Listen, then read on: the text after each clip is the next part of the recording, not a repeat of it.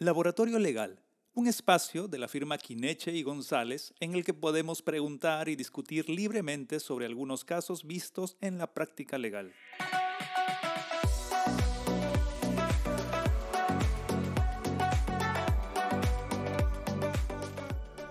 Tema puntual del día de hoy. Vamos a hablar de qué impuestos debo pagar si vendo mi casa. Es práctico este caso. Viene un cliente y nos dice, ¿sabe qué, doctor? Quiero vender mi casa. Así que, este, ¿qué debo pagar? Simplemente voy al notario, hago los trámites y listo, firmo los documentos y ya. ¿Vendí mi casa? ¿O debo pagar algún impuesto? Hoy día tenemos eh, la presencia de Lucero Carrasco, egresada de Contabilidad de la Universidad de César Vallejo, y de Nelly Cribillero, estudiante de la Facultad de Derecho de la Universidad Nacional del Santo. ¿Qué pueden decir sobre eh, los impuestos a pagar en una venta de una casa? En el caso de la venta de una casa se van a pagar dos tipos de impuestos. En primer lugar se va a pagar un impuesto a la renta por la ganancia de esta, de esta venta y por otro lado se va a pagar el alcabal. Ahora, ¿quiénes pagan esos impuestos? El impuesto a la renta lo va a pagar el vendedor, el propietario de ese inmueble, y el alcabal lo va a pagar el adquirente, es decir, quien recibe esta casa. Lucero, ¿cuánto debería pagar si es que me dice, quiero, o si necesitas otros datos, también me preguntas. Eh, la persona viene y me dice, quiero vender mi casa en 100 mil soles. A ver, para sacar el, el impuesto a la, la, venta, digamos, el impuesto que se tiene que pagar por la venta del inmueble, se debe tener en cuenta, digamos, si yo lo vendo a 100 mil, tengo que saber cuánto me costó. Ya, pongamos que le costó 80 mil. Ya, entonces, por ejemplo, entonces sería los 100 mil que, me, que lo estoy vendiendo menos los 80 mil que me costó adquirir. Esa diferencia se le llama ganancia de capital. Por esa ganancia yo voy a pagar, tributar a la SUNAT el 5%. Ok, entonces lo que me está diciendo es, si esta persona lo vende 100 mil, y le costó 80 mil, ¿cuánto está ganando? 20 mil. 20 mil. Entonces, debe pagar el 5% de los 20 mil. De los 20 mil. Porque esa es su ganancia. Si alguien quiere vender un inmueble, si es una persona natural, tiene que pagar el impuesto de la renta, que se le denomina impuesto de la renta de segunda, segunda categoría. Ganancias de capital.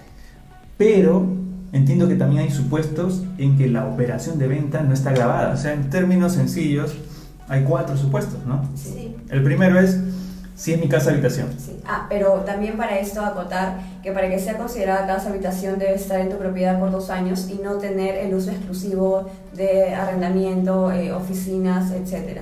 Comercio. Comercio para que sea considerada casa habitación. Ok. Entonces, cuatro supuestos. Cuatro. En resumen es, si yo calzo en alguno de estos cuatro supuestos, no pago impuesto a la renta de segunda categoría. No, esta es exonerada. Ya, entonces, primer supuesto es, me dices casa habitación, es decir, debo, debe ser mi casa habitación estar en mi propiedad por más de dos, años. Y que no esté dedicado exclusivamente a comercio. Es decir, que sea mi casa habitación realmente. Segundo supuesto en el que no pago este impuesto. Cuando... Ha sido adquirido antes del 2004. Cuando lo adquirí antes del 2004. O sea, si lo adquirí en el 2003, 2002, no pago tampoco impuestos, cosa que algunos no sabemos. Tercer supuesto, que haya sido eh, vendido a precio igual o menor al que lo he ah, adquirido. Es decir, si lo compré a 100 mil y lo vendí a 100 mil, no tengo ganancia. Como no tengo ganancia, ¿de qué voy a tributar? ¿Ok? Entonces, tercer supuesto. Y el cuarto supuesto es cuando no calza como renta de segunda, pero calza como renta de tercera. Es decir, continuamente te dedicas a la venta y compra y venta de bienes de inmuebles Ahí se le considera una renta en tercera categoría porque te dedicas exclusivamente a la venta, compra y venta de esos. Es decir, es una persona que construye y vende, construye y vende. Exacto. Entonces es una persona que su negocio es construir y vender inmuebles. Claro. Bueno, ahí sí está grabado, no con este impuesto, pero sí con renta empresarial. Sí. Ya vimos los supuestos en el que no está grabado. Pero vayamos al caso en concreto. Vino un cliente y me dice, doctor, quiero vender mi casa habitación pero no es la única casa habitación que tengo. Tengo dos.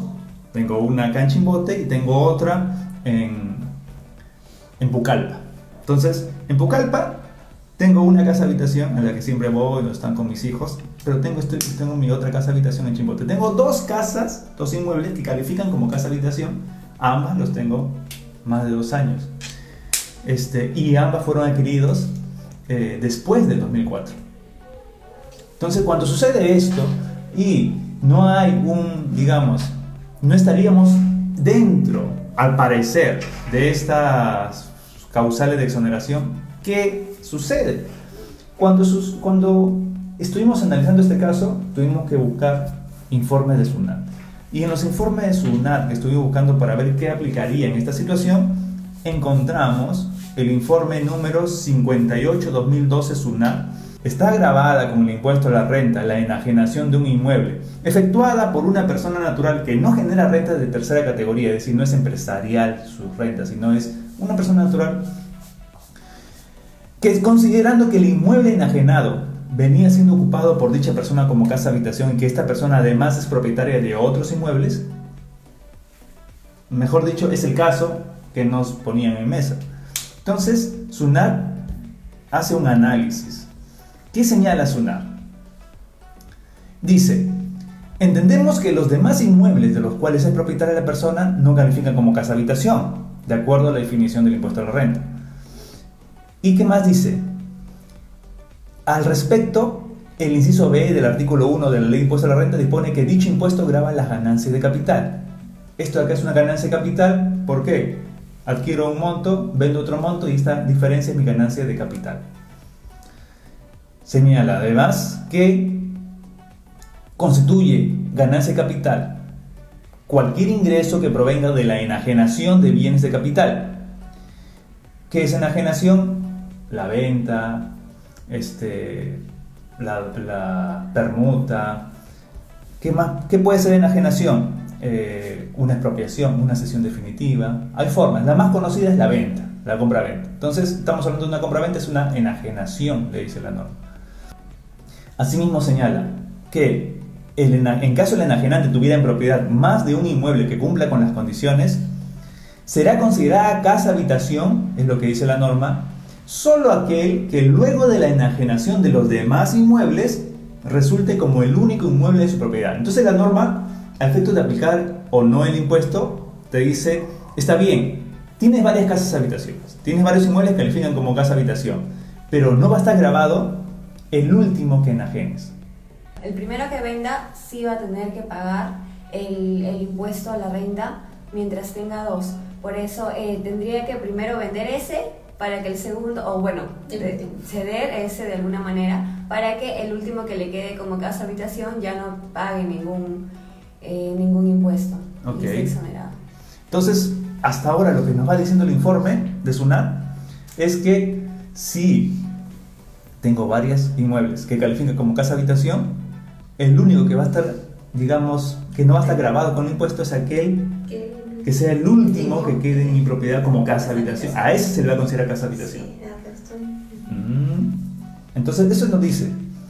Además, dice, como se aprecia de las normas citadas, las personas naturales que no generen renta de tercera categoría estarán grabadas con impuesto a la renta por la ganancia de capital obtenida por la enajenación de inmuebles que no califiquen como casa habitación.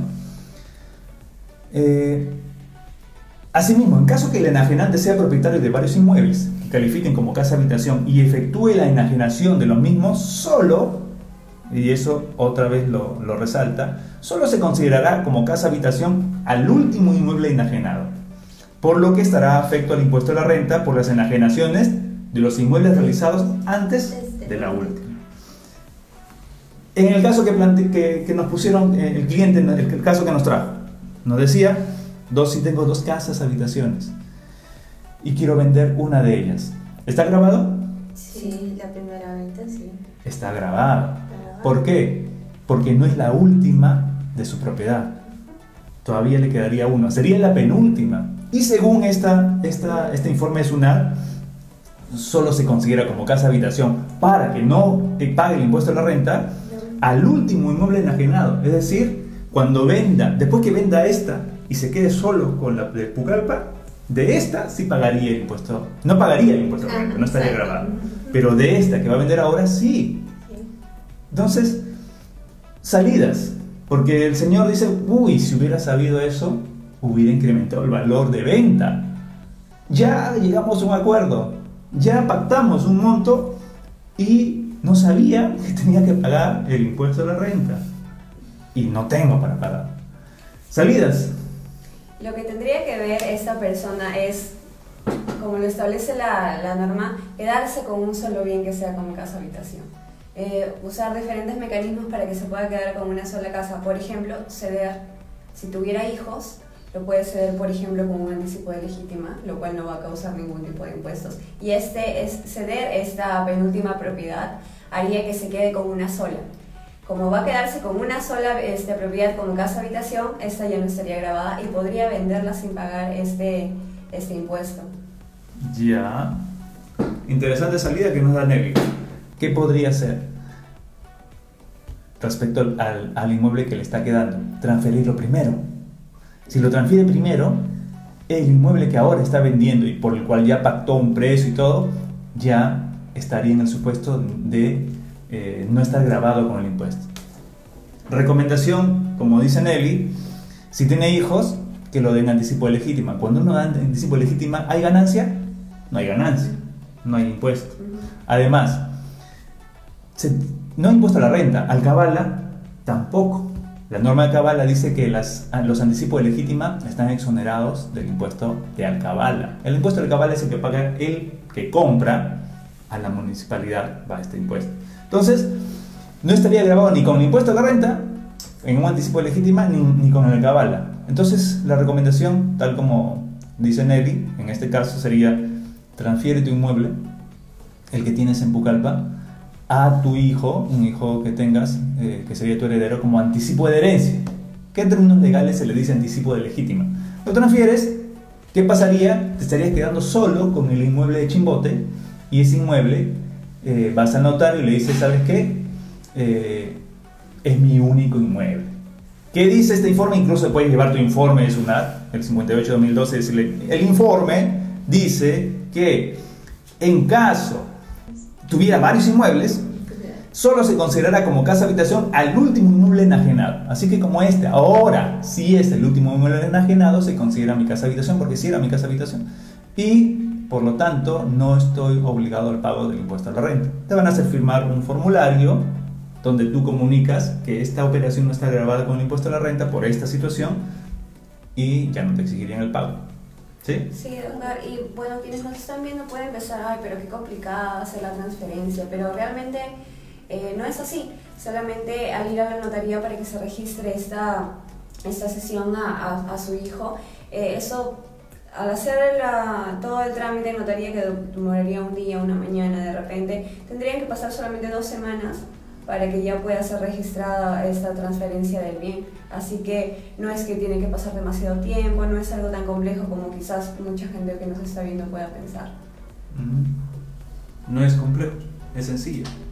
Una última acotación. ¿Qué pasa si no se, digamos, esta operación no encaja en ninguna de las excepciones del impuesto a la renta? Es decir, sí tenía que pagar el impuesto, pero al notario se le va.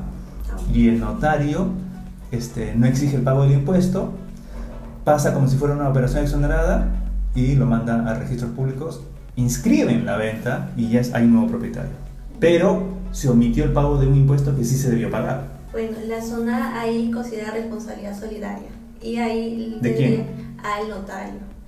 Se le van a cobrar notario. Sí, claro, el impuesto que se debió cobrar, porque zona tiene que cobrar ese impuesto, se lo cobra el notario. Entonces él tendría que pagar el impuesto que debió pagar el que la persona que vendió.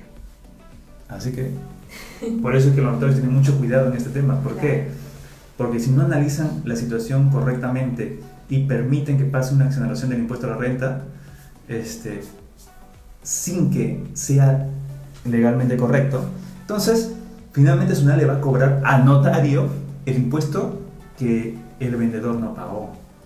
Así que los notarios por eso son muy precavidos en ese punto y analizan muy, con una interpretación restrictiva esta- estos informes y normas. Entonces, esperemos que ya hemos sido claros, ya sabemos en qué situaciones se paga el impuesto a la renta de segunda categoría por la venta de un inmueble, en qué situaciones no debemos pagar el impuesto y podemos solicitar que sea una operación no grabada, claro, con un formulario simple que se llena y se presenta en la notaría. Y ya estaríamos, digamos, dándole una salida a la consulta que se nos planteó respecto a un cliente que iba a vender una de sus casas habitaciones, pero que tenía dos casas habitaciones, entonces ya se le planteó una salida. Esto ha sido todo por hoy en el laboratorio legal. Esperamos que haya sido eh, entendido por parte de ustedes y si tienen alguna consulta, alguna pregunta, nos la pueden hacer a través de las redes sociales eh, o por mensajes internos y estaremos absorbiéndolas. Muchas gracias.